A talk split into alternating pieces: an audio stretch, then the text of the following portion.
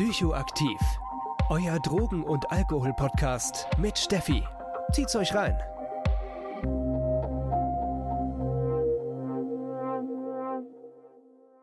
Hallo ihr Lieben.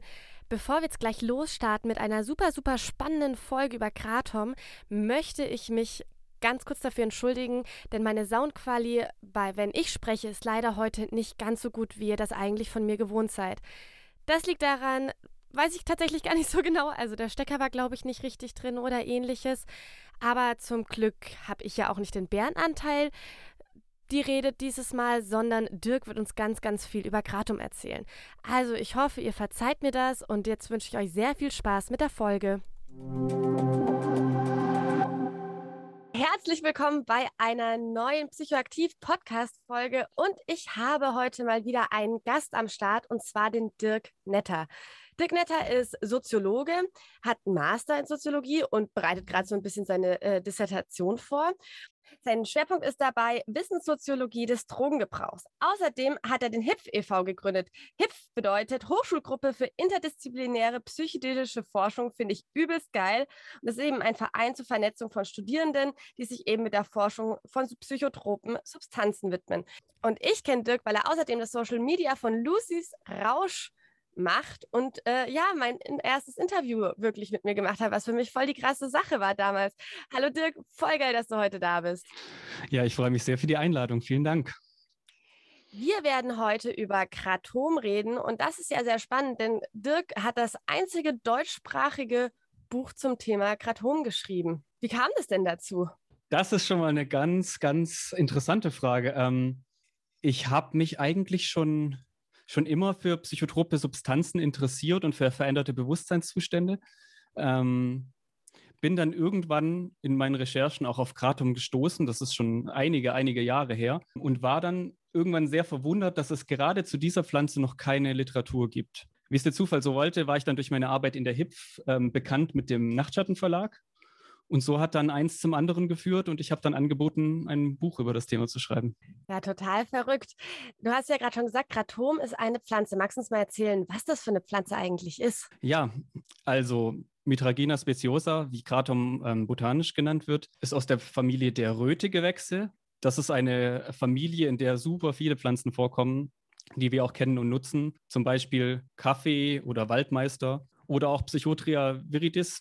Also der Spielraum, man sieht, ist sehr, sehr groß. Kratom ist eigentlich keine Pflanze, sondern so ein Baum, ein tropischer Baum, um genau zu sein, der in freier Wildbahn bis zu 25 Meter hoch werden kann. Der wächst gerne an flussreichen Gebieten, zum Beispiel Flussufern. Er kommt in Südostasien vor und wird traditionell in Thailand und Malaysia genutzt, kommt aber auch in Indonesien, den Philippinen, Papua-Neuguinea und so weiter vor. Wenn du sagst, er wird traditionell genutzt, was genau meinst du das? Was sind denn die Traditionen zu Kratom? Also, Kratom wird sowohl als Genussdroge als auch als Medikament eingesetzt.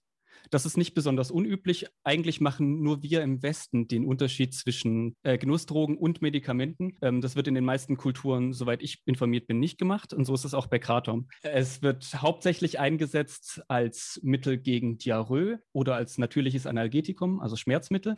Es wird aber auch ganz normal verwendet wie bei uns der Kaffee. Also man sitzt in geselliger Runde und kaut die Kratumblätter, um einfach ein gutes Gefühl zu haben. Aber total spannend. Das war mir gar nicht bewusst, dass viele Kulturen eben da keinen Unterschied machen. Ne? Also dann ist das eher so, ja, auf der einen Seite können wir damit gut chillen oder schön zusammensitzen. Ja, und auf der anderen Seite hilft es uns einfach sehr. Ja, genau. Es ist halt auch ein Unterschied in der Heiltradition, sage ich mal. Wir sind ja sehr ähm, pathologisch orientiert, sage ich mal. Wir versuchen Krankheiten zu heilen. Andere Kulturen versuchen vielleicht eher die Gesundheit zu erhalten auch wenn das gar nicht so explizit ausgedrückt wird, es ist, es ist ja in vielen Kulturen der Fall. Ja, das ist eben so ein naja, salutogenetischer Ansatz. Ne? Da habe ich mich auch in letzter Zeit sehr viel mit beschäftigt, weil ich das so, es macht einfach so viel mehr Sinn. Also mehr zu drauf zu gucken, ne? wie schaffe ich etwas so auszubalancieren, dass ich gesund bleibe, ist ja auch äh, im Sinne des Substanzkonsums ja total spannend, weil man ja immer sozusagen auf die Abhängigkeit schaut und das ist sozusagen das, von was man geheilt wird. Aber wenn man das eben salutogenetisch ähm, anschaut, also von einem gesunden Mensch, der vielleicht eventuell eine Krankheit entwickeln kann, ist da einfach noch so viel Platz dazwischen. Absolut. Es ist halt auch die Frage, wie gut ist sowas verwertbar? Wenn ich eine bestimmte Erkrankung habe und ich, und ich bekomme ein Antibiotikum, habe ich die Erkrankung da, danach wahrscheinlich nicht mehr und das kann ich messen. Wie misst man anhaltende Gesundheit? Ja, das ist äh, mal ein Punkt, wo sich die Wissenschaft ein bisschen mehr den Kopf drüber zerbrechen kann. Also es gibt ja schon Ansätze in verschiedene Richtungen.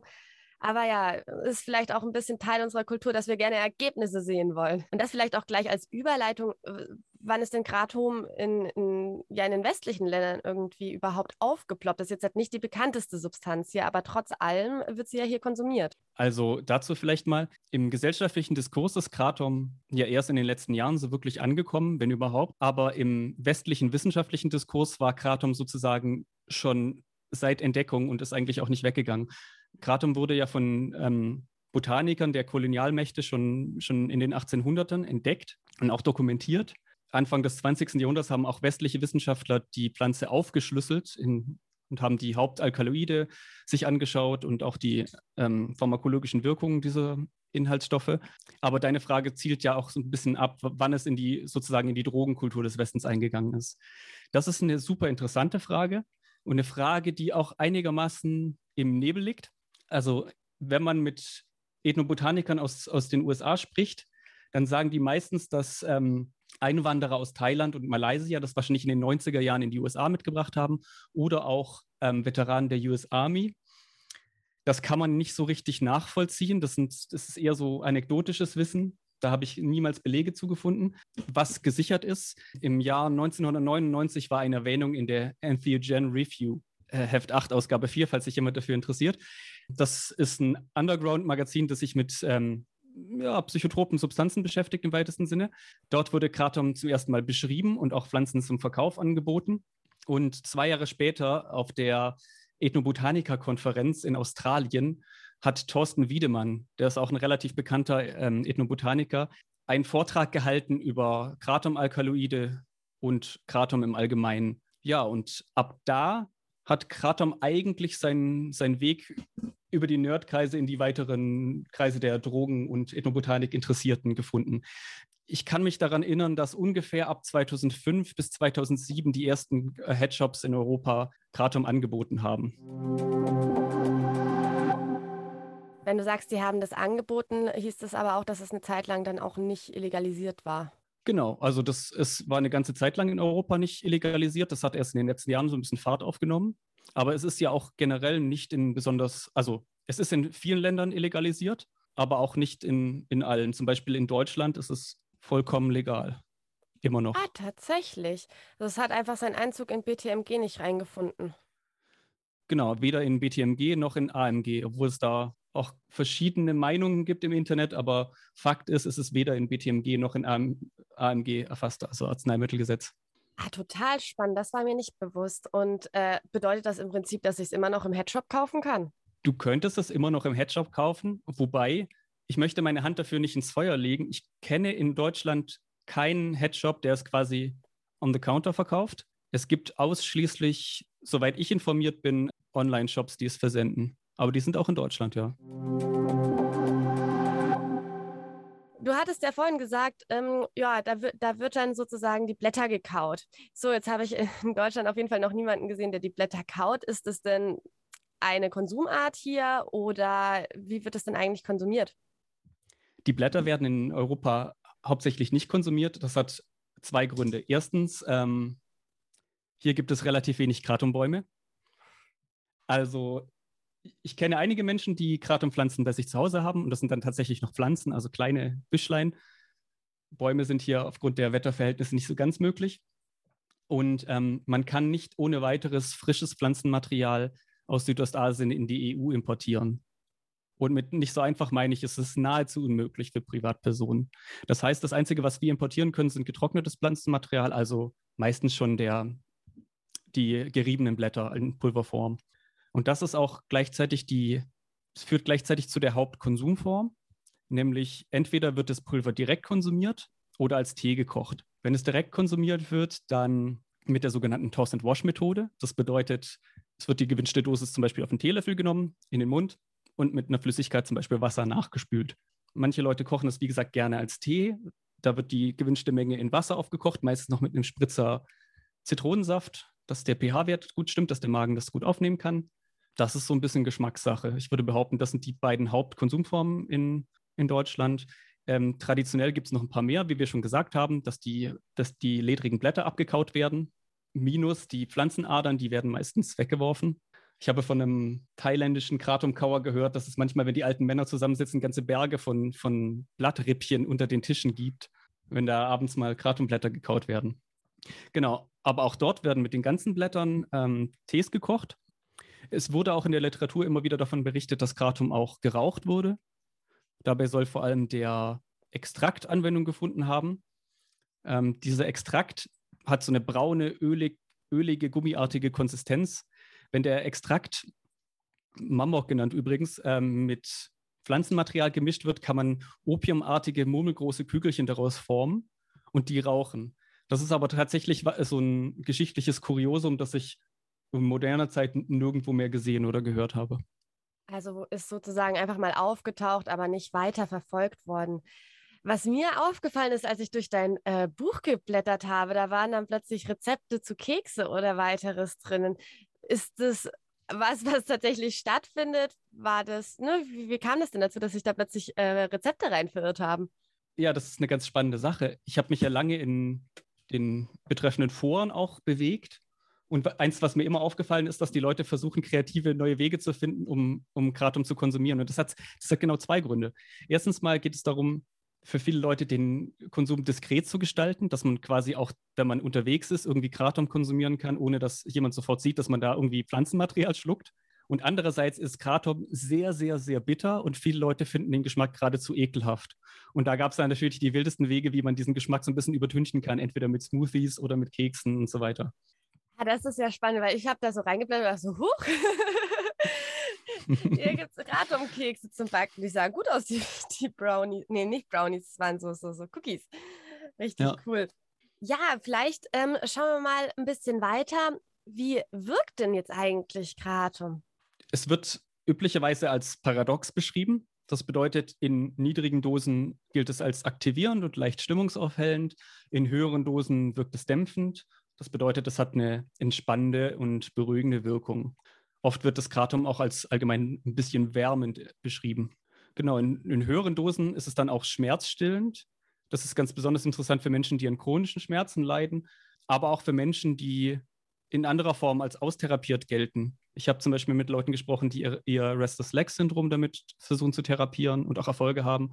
Ich habe auch von Leuten gehört, die Fibromyalgie damit behandeln. Was ist das? Also grundsätzlich Fibromyalgie ist so eine, ist so eine Art von Muskelschmerz, kann man sagen. Es ist eine anerkannte Krankheit, die aber, wie wir gerade schon gemerkt haben, nicht so richtig bekannt ist. Und genauso wie beim chronischen Müdigkeitssyndrom ist es so, dass den Patienten oft unterstellt wird, dass es psychosomatisch ist und dass es keine echte Erkrankung ist. Das ist bei im ECFS noch schlimmer als bei Fibromyalgie. Und es gibt Behandlungen dafür, aber die sind alle nicht so wirklich zufriedenstellend. Und deswegen versuchen die Menschen halt alles Mögliche, auch an nicht anerkannter Medizin, um, um das irgendwie zu behandeln. Ah, und da kann eben Gratom durchaus auch eine positive Wirkung erzielen. Wie gesagt, das ist anekdotisches Wissen, das ist keineswegs klinisch gesichert, aber die Menschen, mit denen ich gesprochen habe, haben es genommen und auch weiterhin genommen, weil es ihnen geholfen hat. Was dann wenigstens schon mal Erfahrungsberichte sind. Werbung. Gibt es Anhaltspunkte oder gibt es Forschungsstand, wie Kratom im Gehirn wirkt, also auf welche Neurotransmitter es geht ähm, und so weiter?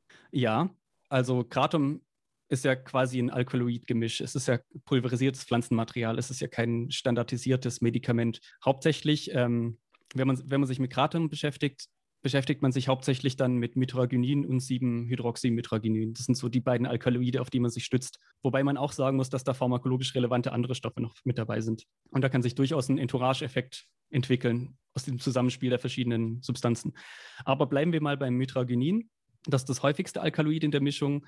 Zuständig dafür sind die My- und Delta-Opioid-Rezeptoren, für die es allerdings eine geringe Affinität aufweist. Also es dockt sozusagen nicht so heftig an, kann man sagen. Spannend dabei ist, dass nur 7-Hydroxymitragenin, quasi ein Stoffwechselprodukt, interessant ist, dass 7-Hydroxymitragenin, das Stoffwechselprodukt von Mitragenin, das einzige ist, das man guten Gewissens als, als Opioid bezeichnen kann und das auch so wirkt.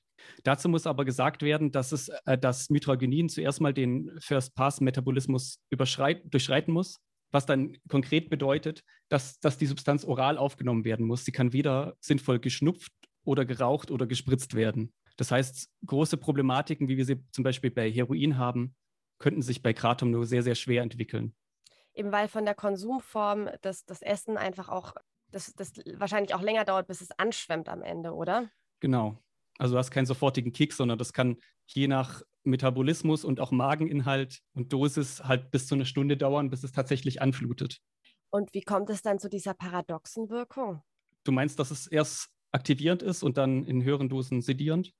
Weil wenn du sagst, dass das, ne, dass das äh, Opioid ähnlich ist oder dass das damit verglichen werden kann, wie kommt es denn, dass man dann sozusagen bei niedrigen Dosen eher aktiviert und bei hohen Dosen dann äh, gedämpft wird? Also ich kann dir da leider keine komplett pharmakologisch bedeutsame Antwort geben, aber das ist eine Beobachtung, die man auch bei Morphin machen kann. Also wenn du mit Leuten sprichst, die gering, ganz geringe Mengen Morphin nehmen, ist es auch nicht so, dass sie dann total in den Sessel gedrückt sind, sondern dass die zum Teil auch aktivierter werden. Also das ist nichts, was Kratom eigen ist, würde ich behaupten. Ah, okay, also das findet man sozusagen in dem Sprechen auch bei anderen Substanzen. Ja. Wir hatten es jetzt halt schon von den erwünschten Wirkungen. Wie schaut es denn mit den unerwünschten Wirkungen aus? Was sind so die Nebenwirkungen von Kratom? Also glücklicherweise sind die unerwünschten Wirkungen sehr moderat und können meistens auf zu hohe Dosierung oder zu häufige Konsumfrequenz zurückzuführen sein. Also bei hohen Dosen ist es oft so, dass es zu Schwindel führt, zu Übelkeit. Aber diese Übelkeit legt sich oft auch wieder, wenn die Personen sich ins Bett legen, ein bisschen entspannen, ein bisschen Wasser trinken. In ganz schlimmen Fällen stellt sich das Wohlbefinden halt erst nach dem Erbrechen wieder ein, aber mit schlimmeren Symptomen hat man eigentlich nicht zu rechnen. Bei anderen Opioiden wären ja schlimmere Symptome zum Beispiel Atemdepression und dadurch Tod. Das hat man bei Kratom bisher nicht bemerken können. Ein Punkt, weswegen auch noch ähm, Nebenwirkungen erscheinen können, sind die Entwässerung. Also wenn du Kratom konsumierst, dann das entwässert deinen Körper ordentlich. Du musst sehr viel pinkeln und viele Leute achten dann nicht darauf, sich dann wieder entsprechend zu hydrieren. Und es können dann verschiedene Verwirrungszustände auch kommen die hauptsächlich auf die Dehydration zurückzuführen sind. Ähm, Langzeitgebrauch, zu dem ich natürlich nicht raten würde, stellt sich zum Teil auch ein sehr harter Stuhl ein, der zu Konstipation führen kann. Auch was, was Konsumenten von Konsumierende von Opioiden kennen sollten. Gibt es sonst noch Nebenwirkungen bei, äh, bei Langzeit, Langzeitkonsum? Keine von denen, von denen ich wüsste. Also es gibt manchmal Berichte über Leberschädlichkeit. Das ist aber tatsächlich was, was noch nicht so ganz erforscht ist. Man geht davon aus, dass es was mit einem sehr speziellen Metabolismus von, von wenigen Patienten zu tun hat. Mhm. Also die ein stark anderes äh, Enzymsystem haben als die Normalbevölkerung. Das würde jetzt ein bisschen zu weit führen, das jetzt äh, pharmakologisch zu erklären, aber das ist, das ist was, was, worüber man immer mal wieder stößt, was aber eher im tausendstel Bereich, wenn überhaupt, vorkommt. Natürlich kann es auch ähm, zu einer gewissen Gewöhnung führen. Also ich weiß nicht, ob ich das tatsächlich Abhängigkeit nennen würde, aber tatsächlich ähm, führt dauerhafter Ge oder kann dauerhafter Konsum zu Dosiseskalation führen und damit natürlich dann auch wieder die, die Nebenwirkungen, die wir oben besprochen haben, dann auch erhöhen. Weil umso mehr Dosis, würde ich sagen, desto mehr Nebenwirkungen. In deinem Buch erwähnst du ja, dass zum Beispiel auch die Entzugssymptomatik sehr schnell vorbeigeht und eher auch moderat einzuschätzen ist. Ich habe mir tatsächlich den Teil von diesem Buch äh, damals auf Instagram geteilt und habe dann Nachrichten bekommen von, okay, das kann überhaupt nicht bestätigt werden, die den Kratom-Entzug als unfassbar schwer und hart wahrgenommen haben und aber auch ne, mit, dem, mit, der, mit dem Bericht, mit dem weiteren Bericht, ähm, dass sie dann auch wieder weiter konsumiert hat, weil es gar nicht ging. Und da haben wir ja eigentlich schon, ne, für mich hört sich das an wie eine ordentliche Abhängigkeitserkrankung. Wie, wie passt das zusammen, so den Bericht, den ich bekommen habe und das, was du gerade beschrieben hast, beziehungsweise auch in deinem Buch beschrieben hast? Ja, gut, dass du fragst. Das ist auch ein wichtiges Thema. Ähm, dazu hole ich noch ein bisschen weiter aus. Also die Frage, die Frage wird auf jeden Fall kontrovers diskutiert und das kann ich auch sehr gut verstehen. Ich würde das Ganze ein bisschen relational auch beantworten. Ich würde sagen, Kratom hat ein sehr geringes Abhängigkeitspotenzial, wenn man das mit anderen Stoffen vergleicht, wie zum Beispiel Benzodiazepinen oder auch Nikotin. Wichtig ist halt auch, in welcher Dosis und Frequenz üblicherweise konsumiert wird. Also mir sind Konsumierende bekannt, die über Monate hinweg kleine Dosen konsumieren, ich sage jetzt einfach mal weniger als ein Gramm pro Dosis, nicht mehr als drei Dosen am Tag, die problemlos mit dem Konsum aufhören konnten, weil sie keine Lust mehr hatten oder warum auch immer sie aufgehört haben. Mit so einer Dosissteigerung wird natürlich auch die Chance erhöht, dass es zu Entzugssymptomatiken kommt. Wobei man auch sagen muss, dass Konsumierende, die Erfahrung mit Opiatentzügen haben, sagen, dass der Kratomentzug lange nicht so gravierend sei. Gleichzeitig möchte ich sagen, wie bei allen psychotropen Substanzen kann ich, kann ich absolut davon abraten, regelmäßig zu konsumieren. Das ist weder bei legalen noch bei illegalisierten Substanzen eine unproblematische Sache. Das ist einfach nur, dass das mal aus dem Weg ist. Jetzt nochmal zu diesen Menschen, die du erwähnt hast in deinem Instagram. Es ist mir auf jeden Fall bekannt, dass Leute damit Schwierigkeiten haben und ich will auf gar keinen Fall ihre Erfahrung kleinreden. Und das ist mir auch sehr wichtig, dass ich das sage. Die, das was Sie sagen, ist auch eine Beobachtung, die tatsächlich schon recht früh gemacht wurde. Also schon 1957 wurde ein Fall beschrieben, in dem nach chronischem Konsum die typischen Entzugssymptome von Opiatentzug dokumentiert wurden. Also wie man es sich halt so vorstellt, mit Schwitzen und einem starken, unangenehmen Gefühl, vielleicht so ein Gefühl von, so ein, so ein Grippegefühl, so ein leichtes. Was dabei aber allerdings nicht passiert ist, waren äh, zum Beispiel ein Gewichtsverlust oder schwere körperliche und äh, geistige Einbußen. Und das ist mir halt wichtig, so, wenn man, wenn man Kratom mit Opiaten vergleicht, also sagen wir mal klassisch Opium oder auch Heroin, dann hat Kratom definitiv einen sehr viel schwächeren Entzug, der auch in den meisten Fällen medizinisch nicht so problematisch ist. Dass es im subjektiven Erleben allerdings sehr unangenehm sein kann, wie gesagt, das kann ich keinem absprechen. Auf jeden Fall. Und ich meine, da es spielen halt auch immer ganz viele Faktoren bei solchen Erfahrungen rein. Ich meine, um mal einen, einen Vergleich auch zu ziehen, äh, ich arbeite ja sehr viel mit synthetischen Cannabinoiden und da haben mir ganz viel erzählt, was sie für einen krassen, krassen Entzug haben. Und dann hatte ich eine, die hat wirklich täglich konsumiert und nicht zu knapp und die hat einfach aufgehört und hatte keine Entzugserscheinung, ne? wo man dann auch denkt, okay, wie kann das sein? Ne? Und das ist, was du sagst, ne? sehr viel subjektives Erleben auch, wie ist man selbst aufgestellt, wie ist mein Körper aufgestellt und, und dementsprechend kann dann eben ein Entzug ausfallen. Absolut. Und das ist mir auch ganz wichtig zu sagen. Also, bevor man mir unterstellt, ich sage, es ist alles Psychosomatik. Nein, aber menschliche Körper können sehr drastisch verschieden sein. Auf jeden Fall. Ich meine, das, das sieht man durchweg durch alle Substanzen, dass Menschen anders unter äh, Entzugssymptomen leiden oder tatsächlich nicht leiden, trotz einem hohen Konsum. Das habe ich auf jeden Fall auch in meiner Arbeit in der Berichterstattung des Öfteren, dass mir dann doch manchmal sehr irritiert, aber halt einfach so erstmal eine reale Beobachtung ist. Ja, und was man dazu auch noch sagen muss oder sagen sollte, ein Entzug von Kratom ist halt nicht vergleichbar mit einem Entzug von Benzodiazepinen oder Alkohol. Man kann Kratom in aller Regel daheim sozusagen entziehen, selbst wenn es schwierig ist. Ein Alkoholentzug von einem, von einem starken Alkohol, Alkoholiker oder Entzug von Benzodiazepinen ist eine Sache, die gehört in ärztliche Behandlung. Also ich würde sagen, da gibt es auf jeden Fall eine, eine, andere Relevanz. Auf jeden Fall. Also bei Alkohol allgemein auch immer ab, ganz klar abzuraten, das äh, zu Hause zu machen. Das kann einfach tödlich enden. So, es wird ja in anderen Ländern, wird ja Kratom als Medizin genutzt. Hat es in Deutschland irgendeinen medizinischen Nutzen? Bisher nein, ganz klares Nein. Es ist aber nicht auszuschließen, dass gerade die Wirkung als Analgetikum noch erforscht wird und dass es dann irgendwann ein standardisiertes Medikament geben wird auf Mitragenin-Basis beziehungsweise 7-Hydroxymitragenin-Basis, weil es eben schon stark analgetische Wirkungen hat, gerade wenn man es isoliert und trotzdem nicht diese typischen opiatbedingten ähm, Nebenwirkungen kommen, wie zum Beispiel Atemdepression. Das macht die Substanz sehr interessant. Wie kommt es, dass da bis jetzt noch nicht mehr Aufmerksamkeit hingerichtet wurde? Das ist eine, eine gute Frage. Ähm, ich kann mir vorstellen, dass die Schmerzmittel, die wir haben im Opiatbereich, zum Beispiel, also ganz klassisch Morphin oder Fentanyl, als ausreichend erscheinen und dass es da halt schon Präparate gibt. Ich vermute mal, Kratom müsste erstmal ordentliche klinische Tests durch, also Mitragenin müsste erstmal ordentliche klinische Tests durchlaufen, bis man es anwenden würde. Und ich würde schon behaupten, dass es eine Tendenz gibt der pharmazeutischen Industrie, eher an Molekülen zu forschen, die man selber zusammengeschraubt hat, weil man die eben patentieren kann. Das ist ja bei natürlichen Substanzen nicht ganz so einfach. Das ist natürlich ein spannender Aspekt, weil dann ist halt dann sozusagen die Forschung kann dann auch von anderen genutzt werden, wenn kein Patent drauf ist. Ja, und warum sollte man viel Geld in was reinstecken, wenn, wenn man es dann nicht alleinig nutzen kann? Also ich meine, da gibt es ja schon so einen kapitalistischen Imperativ, gerade in der pharmazeutischen Wissenschaft. Leider.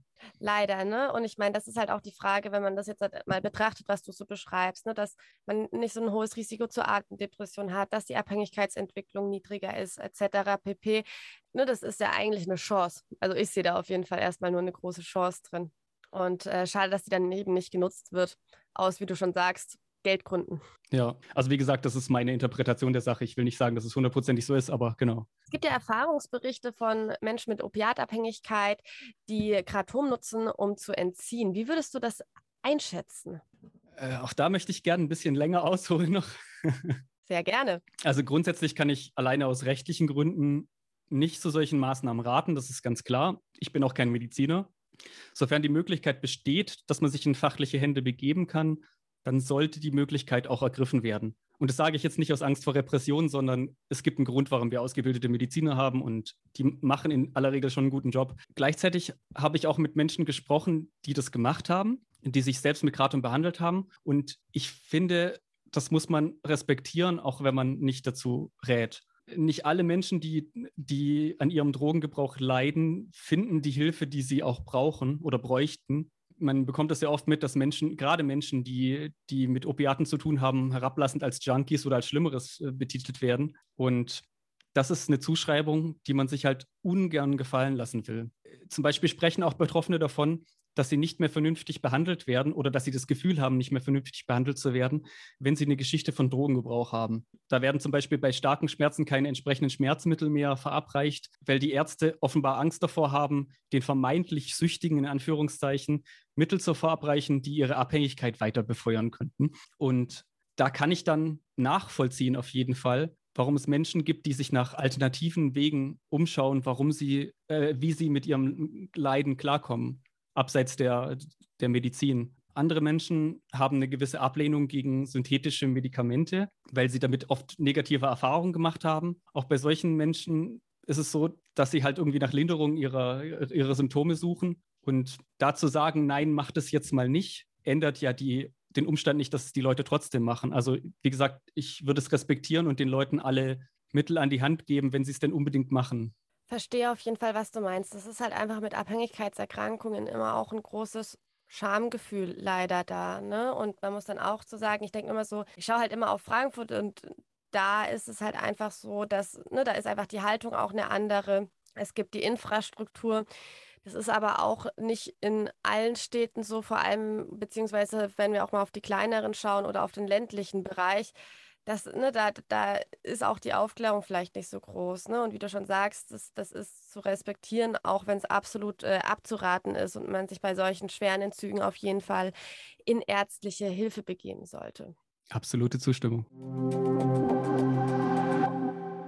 Du hast uns ganz am Anfang, das hatte ich eigentlich für später geplant gehabt, aber ich fand das am Anfang schon so spannend gesagt, Kratom ist absolut legal. Was ja eigentlich dann auch bedeutet, dass es keine Konsequenzen für den Führerschein hat, oder? Es hat natürlich Konsequenzen auf den Führerschein, theoretisch gesehen. Also mir ist, um gleich mal alle zu beruhigen, mir ist kein Fall bekannt, dass jemand wegen Kratom den Führerschein verloren hat. Aber grundsätzlich und da ist unser Recht leider ein bisschen unangenehm, kann beim Gebrauch von jeglicher psychotroper Substanz der Führerschein entzogen werden, beziehungsweise eine, eine MPU angeordnet werden. Das hat seine Gründe, die, die hauptsächlich in der Fahrerlaubnisverordnung sind, wo im Endeffekt geschrieben steht, wer regelmäßig bewusstseinsverändernde Substanzen zu sich nimmt, der ist eventuell nicht in der Lage dazu, ein Kraftfahrzeug zu führen. Ob, ob das dann so ist, wird eben mit der MPU äh, herausgefunden. Aber natürlich ist die MPU auch, wie viele wissen, einfach ein Sanktionsinstrument. Auf jeden Fall. Das heißt, es hat äh, durchaus Einfluss auf den Führerschein. Da geht es halt eben auch um die Sicherheit von anderen Menschen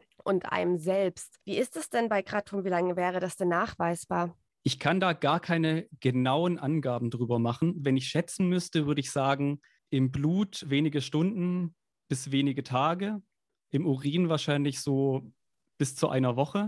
Aber das, die wichtige Aussage zu der Frage ist, ähm, es gibt keine Schnelltests zu, zu Kratom im Straßenverkehr und auch die ähm, Bluttests werden nur in ganz, ganz wenigen Fällen angewendet. Ich bin mir gar nicht sicher, ob das in Deutschland überhaupt gemacht wird.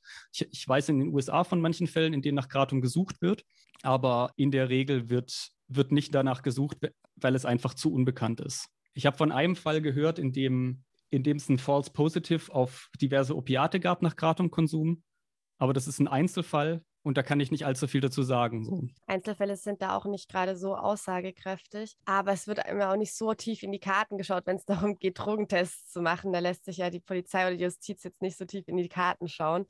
Ja, vielleicht noch zu diesem Fall, den ich gerade erwähnt habe. Das war auch keine ähm, Kfz-Kontrolle, wo dieser Test stattgefunden hat, sondern das war ein Mensch, der sich auch in den Zug begeben hat und es wurde dediziert nach, ähm, nach Opiaten gesucht. Ah, okay, gut, das ist dann nochmal was anderes auf jeden Fall. Wir sind mit unseren Fragen auch schon fast am Ende. Was mich jetzt halt noch zum Schluss interessieren würde, wäre nochmal das Thema Safer Use.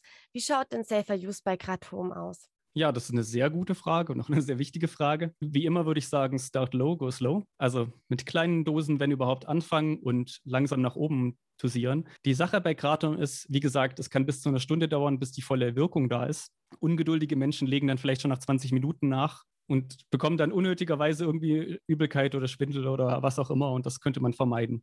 Wie auch schon erwähnt, äh, viel Wasser trinken. Viele der negativen Wirkungen kommen, äh, können auf die Hydration zurückzuführen sein. Ich würde davon abraten, Auto zu fahren, auch wenn, wie wir gerade gesagt haben, es nichts nachweisbar ist im Straßenverkehr. Ich würde die viel zitierten schweren Maschinen nicht bedienen, wenn ich es genommen hätte. Und ich würde auch regelmäßigen Konsum, wie bei allen Substanzen, vermeiden. Dann würde ich darauf achten, gutes Kratom zu kaufen. Es gibt ein paar wenige Shops, die tatsächlich Lab laborgetestetes Kratom anbieten. Das bedeutet, die testen so ein bisschen auf Schwermetalle, auf Insektizide und so weiter. Das fände ich persönlich ganz wichtig so. Man muss ja nicht übermäßig viel Chemikalien aufnehmen. Ich würde mich, wenn ich Kratom nehmen wollte, auch vorher in, in einschlägigen Foren so ein bisschen einlesen. Dort gibt es meistens auch schon Informationen darüber, wie, wie gut das Kratom ist oder ob irgendwelche Verunreinigungen drin waren oder so. Also man kann durchaus auch von der Schwarmintelligenz der anderen User ein bisschen profitieren. Ja, wenn sich dauerhafter Konsum nicht vermeiden lässt, warum auch immer, entweder aus medizinischen Gründen oder aus hedonistischen Gründen,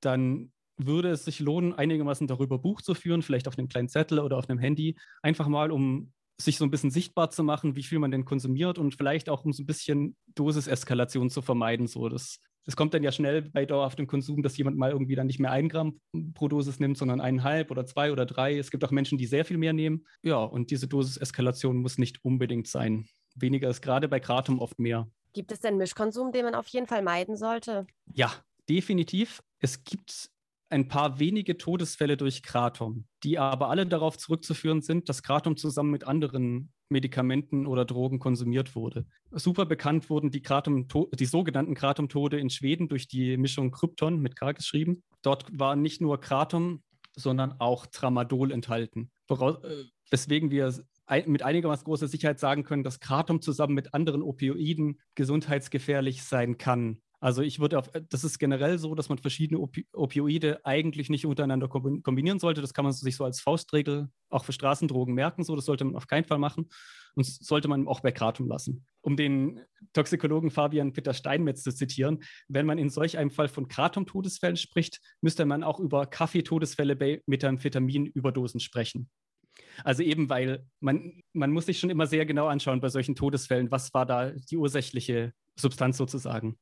Ganz liebe Grüße an der Stelle übrigens an, an Fabian. Das ist aber, finde ich, auch ein mega wichtiger Punkt, weil ich finde auch, dass dadurch halt immer mal wieder eine Substanz durchs Dorf getrieben wird. Einfach unter dem Aspekt, dass es sich so oft bei Todesfällen um Mischkonsum handelt, aber es wird halt eine Substanz rausgepickt, besser für die Schlagzeilen.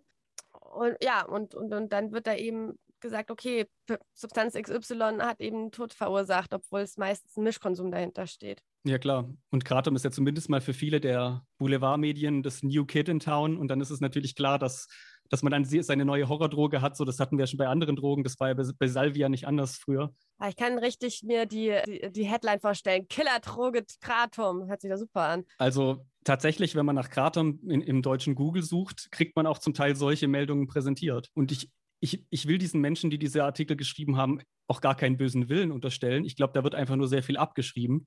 Aber es ist ganz schön gruselig, wenn man sieht, was da, was da in, in den Medien so rumgeistert über Kratom, was auch fernab von jeglicher Forschung ist. Ja, es ist halt auch wirklich, ich arbeite ja wirklich auch öfters so mit verschiedenen Medien zusammen und man muss dann auch sagen, dass die je nach Medium auch gar nicht so arg interessiert so richtig tief da die Substanz zu verstehen, sondern da geht es darum, eine Story rauszukloppen und das ist halt mal ein Thema und dazu kommt leider sehr oft dann auch sehr viel Mist raus. Ja, absolut. Ich würde gerade noch was nachschieben zum Mischkonsum. Das habe ich mich gerade so, ich habe mich gerade so wegtragen lassen. Ich habe einige der, der Berichte durchgelesen, die äh, also ich habe einige der Berichte durchgelesen, die sich mit den sogenannten Kratomtoten beschäftigen. Und man sieht es gleich mal vorweg bei allen Todesfällen, dass da massiver Mischkonsum stattgefunden hat und auch me meist über Monate hinweg. Aus diesen Berichten würde ich, würde ich schließen, dass, dass ich ein paar Substanzen niemals mit Kratom kombinieren würde. Und ich, da würde ich sagen, das sind Benzodiazepine, Antihistaminika, definitiv Alkohol, Dextrometaphan, also DXM, di diverse Antidepressiva, Modafinil, das kennen manche vielleicht als Smart Drug oder als ähm, Nootropikum, ähm, Methylphenidat, also Ritalin und K.O.-Tropfen, also zum Beispiel sowas wie GHB oder GBL. Würde ich alles lassen so. Also es, ich würde nicht sagen, dass es definitiv zum Tod führt. Es gibt sicher dann ein paar Leute in den Kommentaren, die sagen, ah, aber ich habe es doch schon mit XY kombiniert und ich bin nicht gestorben. Das ist sehr schön und auch gut, aber ich würde trotzdem mein Glück nicht herausfordern und gerade von diesen Substanzen Abstand nehmen, wenn ich Kratom konsumiere. Genau, und da geht es eben um Safer Use und es gibt einfach Kombinationen, die nicht sinnvoll sind und die einfach gefährlich sind, auch wenn sie bei manchen mal klappen. Das ist ja kein Garant, bloß weil es bei mir klappt, dass es bei einer anderen Person klappen wird. Das heißt auch nie, dass es immer klappen wird. Und dementsprechend ist es einfach wichtig, bei Safer Use und Mischkonsum zu sagen, ne, es gibt einfach Kombinationen, da spielt man halt auch ein bisschen mit dem Feuer. Absolut. Ähm, an der Stelle wollte ich noch kurz sagen, wer sich für die Medikamentenwechselwirkung zwischen Krat, äh, mit Kratom interessiert, ich habe in der aktuellen Lucy's Nummer 12 einen mehrseitigen Artikel darüber geschrieben und bin da auch so ein bisschen tiefer in die Materie gegangen, was das mit dem körpereigenen Enzymsystem zu tun hat und so weiter. Also wer sich dafür interessiert, gerne mal einen Blick reinwerfen. Sehr spannend. Danke für den Tipp. Ja, Dirk, ich glaube, wir sind hier auch am Ende angelangt. Hast du denn noch ein Thema, was du gerne ansprechen möchtest oder was wir jetzt halt irgendwie noch nicht äh, beleuchtet haben, was du sagst, das ist auch super wichtig? Also ich glaube, wir haben alles Wichtige besprochen. Wenn ich noch ein allgemeines Statement abgeben soll, sehr gerne. Dann würde ich noch ein, zwei Sätze sagen. Hau raus.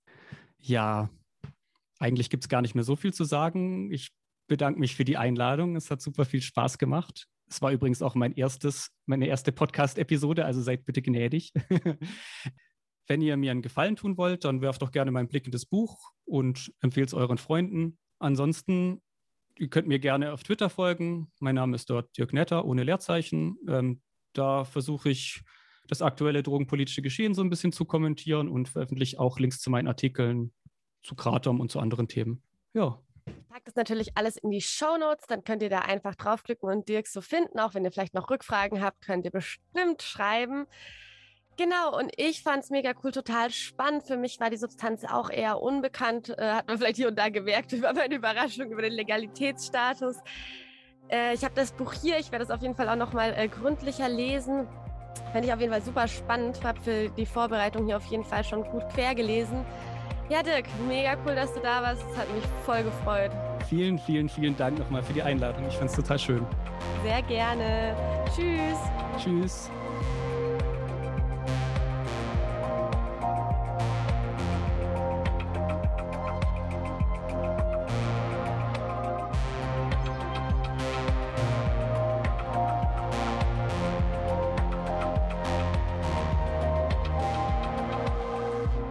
Das war Psychoaktiv, euer Drogen- und Alkohol-Podcast mit Steffi.